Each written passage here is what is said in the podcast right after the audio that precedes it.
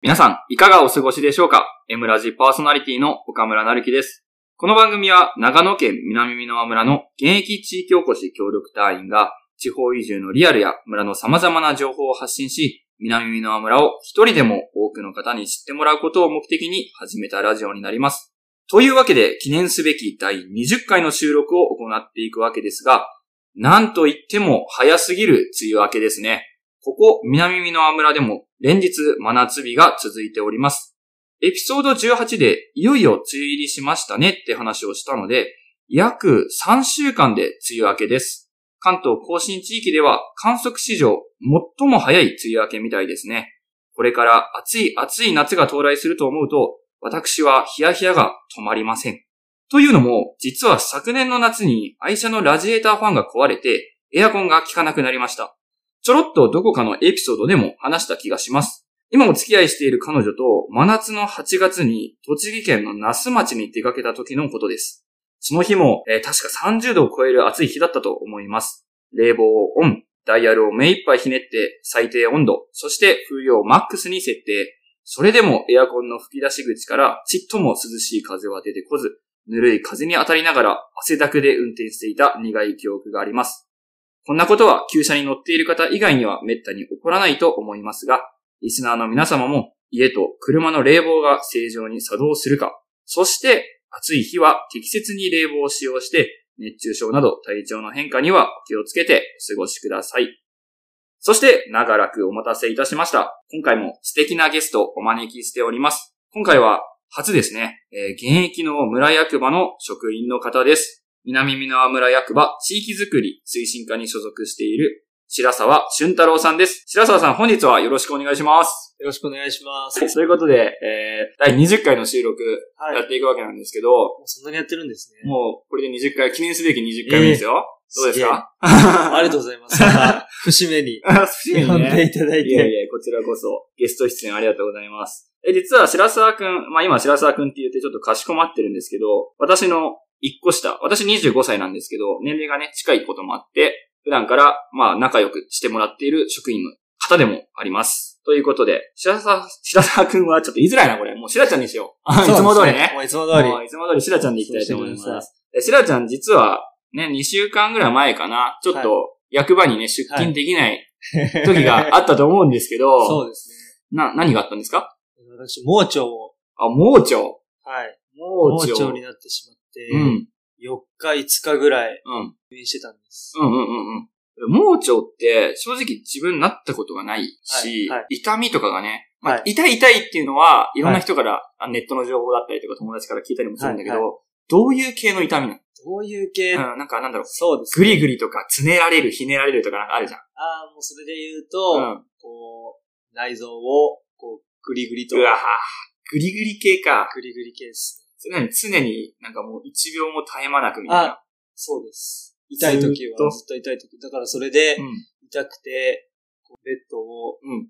寝返りを打ち続けていたっていうなるほどね。感じですね。え、でも、最初はさ、盲腸だって、まあ病院行ったから分かったと思うんだけど、医者に言われるまでは盲腸だとは思ってなかっ いや、でもん今まで味わったことのない腹、あの、腹痛だったた。あ、そうなんうだんうんうん。これはちょっとただごとじゃないぞとはほうほうほうほ思ってたんですね。う。うん。で、まあそして検査、血液検査とかうんうんうん。でわかるらしいんであ、すけそど、うなんだ。それで見たら、まあおそらく中水う炎、ん盲腸じゃないかっていう。うんうん。盲腸か。はい。え実際この盲腸になった日の日っていうのかな。はいはい。日は、どんな感じに処置したって言い方もあれだけど、はいなんか、ね、寝てて痛えなみたいな感じそうですね。なんか最初は、うん朝が、朝じゃない、深夜2時ぐらいに、うんうんうん。パッと目が覚めて、うんなんかお腹痛いな。あ、でもそんなぐらいだあったそんななん最初か違は和ね感、なんかちょっと違和感あるな。うんうんうん。でもなんかお腹冷やしたかなと 思って、そうねで、お腹にカイロを貼って、 いや、かわいいね。 寝ようとしたんですけど、うん。なんか全然寝れなくて、うん。で、朝を迎えて、うん。で、その月曜日で、で、朝からも仕事を、まあ、午前中、ていうかまあ普通に仕事行くか。そうだよね。で午前中仕事して、うん。そしたら、もうどんどん痛くなってきて、うんうんうん。で冷や汗とかもかいて。周りの人からなんか言われなかった大丈夫みたいな。いや、 特に。特にそこはうまいこと隠せてたのかなじゃあ根性で、根性で耐えな根がら性仕で事午してん前だ。中を乗り切って、あすごいじゃん。でちょっと午後に、昼前ぐらいに、うんちょっともうこれは耐えられないぞ。で、これまで溜まっていた振り替え休日、第9号、紹介。使って消化 して、で病院に行こうと思ったんですけど、うんえっと、こっちの診療所が3時から、ああ、えっと、昼のってことね。昼の、んはい、午後3、15時から、うん。まあそこで、あのー行こうと思ったんですけど、うん。 2時ぐらいに耐えられねえと。あ、マジ でそんなにいなかったんだ。そんだけもう、これ、耐えられねえぞ1時間は無理と。と。あと無理だとう。で、中央病院、稲中央病院、。大きい病院のところの、えっ、と、救急外来。あ、救急外来で行ったんだ。救急外来で行って、うん。救急車ではない。あ救急車であは自分で行っ自た分んだのね車であそうなんもだう死に物狂いで。耐えたね。本当に耐えて。すごいね。そうなんです。 そんな盲腸を経験して、何か痩せたとか、あるそう、盲腸になってうん入院ってなったんですけど、うん。入院したら、2日間、ん絶飲食っていう。え、何も食べれない何も食べれないし、飲めない飲めないっマジでていう生活が、2日ぐらいあってあ、そう、じゃあ、それは盲腸になった人は基本経験するのかな基本経験するとあ、思そういなんまだ。す。じゃあ2日ぐらいははい。飲み食いできない状態を過ごすってこと飲みか食いできない状態。もう栄養は点滴で。辛いねーだけでって感じでも空腹にはなるよね。空腹にはなります。そうだよねはい。でも入れられないから、はいひたすら点滴をひたすこうらね点、滴入で。れてる状態でってことそうです。辛いね。死にはしないけど、あ生かされ、生かされて る。。地獄だね、あれ そんな2日間を経験して、はい。今はまあ退院して無事にまあたあもう働そいうてるですわけですけど、はいどうですか今は元気ですか今元気でやってまやらせてももらってます。大丈夫だね。元気そうだね。大丈夫で す。ちなみに、あの、シラちゃんはですね、筋トレが大好きでね、 はい。うん。盲腸になる前は週何ぐらいで週4、週 4! 週 5! 週 5!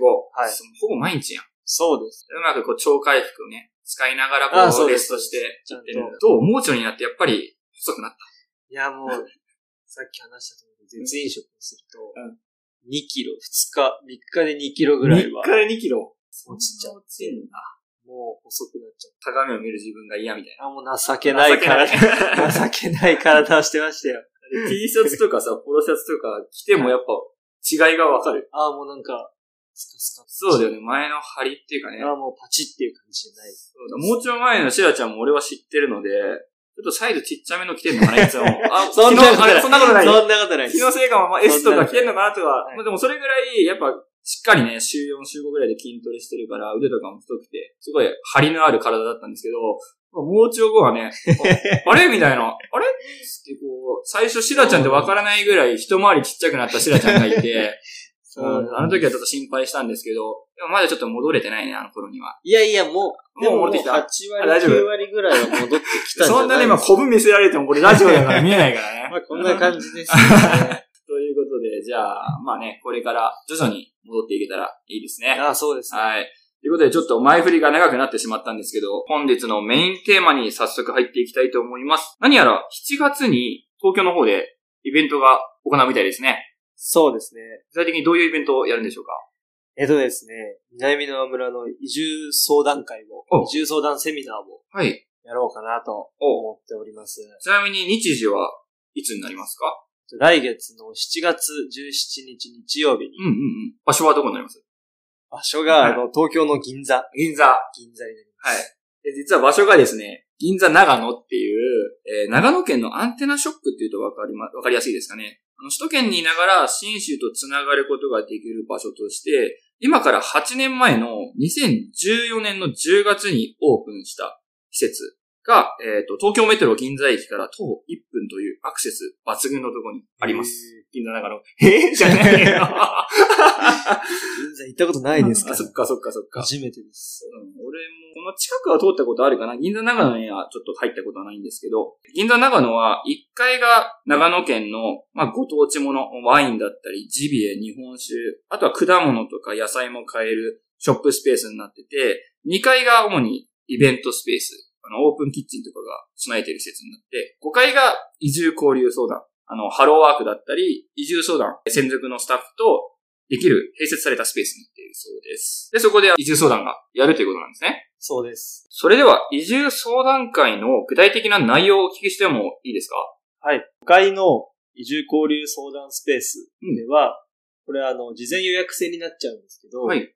移住担当者だったり、はい現役の地域おこし協力家や、そうですね。神奈川からの移住者ですからね。あそうですねで元地域おこし協力はいの方と、まあ、個別にうん。あーじっくり相談できるはいっていうスペースを設ける。まあ、そこであの、まあ、仕事だったり、はい住まいだったり、うんうんまあ、うん。村での生活んについて個別に相談をうんうんうんすることがあります。ちなみに、移住相談、ん移住担当者っていうのは、今回、白沢くんが銀座の方に出向くということで、凱旋します。来店します。はいじゃあ白沢くんからも直接お話が聞けるということで。そうですねはい、今ちょっとあの、お話に出てたんですけど、元地域おこし協力隊、えー内山さんという方がいらっしゃいまして、ちょうど先週のエピソードですね、エピソード19回の方にも出演していただきました。今あの、ベジかけるという成果展を開いているんですけど、その内山さんも、えー南美濃村産のイチゴやブルーベリーを販売したり、あとはそのイチゴとブルーベリーをふんだんに使ったパフェも販売する予定なので、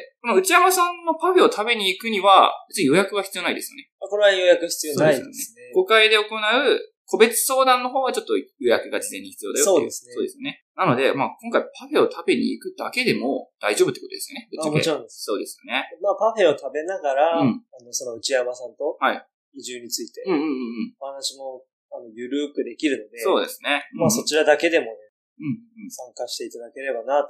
そうですね。はい。内山さん本当に、えー前回のラジオを聞いていただけたリスナーの皆様ならわかると思うんですけども、すごい気さくな方で明るくてね、ラフな感じでいろいろ悩みに答えてくれると思うので、まあ、パフェ食べるだけでもいいと思うので、ぜひ足を運んでくれたらと思います。ちなみに、ベジかけるさんのパフェ、スラちゃん食べたことあるないんで す。ないまだないです、まだないまだないです。まあでもこれからちょうどね、暑くなってくるから、はいこの時期そうですね。うん、いいと思いますよ。で私、あの、2回かな ?2 回ぐらいパフェ食べたことがあって、この間食べたのが、宮崎県産の日向夏のパフェをいただいたんですけど、これがね、また酸味と甘みのバランスがね、絶妙だったんですよ。あ、そうなんです。そう。で、何がいいって、自分の今までのパフェの概念が覆された。それはなんでかっていうと、ほう。今までのこのファミレスとかのパフェって、上の方にメインが乗ってて、真ん中からやや下の層って、コーンフレークと、なんか謎のゼリー、謎の四角いゼリーに埋め尽くされてはいはいはて、いちょっとかさませしてる感 がね、半端なかった、半端なかったんですよ。ただ、ベジかけるさんのパフェって、真ん中の層に地元の酪農家のミルクジェラートがふんだんに入って、真ん中の層でも、こうフルーツ全部食べちゃった後でも、またそのジェラートが濃厚で美味しいんですよね。なるほど。だから最初から最後まで楽しめる。これが、ベジかけるさんのパフェの魅力だと思います。えなので、まだ食べたことがないシラちゃんもぜひ、ー、わかりました。はい。ベジかけるさんのパフェ、足を運んで食べてみてください。はい。ということで、最後に、あの、申し込み方法をお聞きしたいんですけれども、はい。もし、まあ、電話とネットの二つがあるのかなこれはそうです個別相談を申し込みたいって方は、えー、電話だとどこにかけたらよろしいですか南の村役場の地域づくり推進課はい。のところで、はい電話番号が、はい。は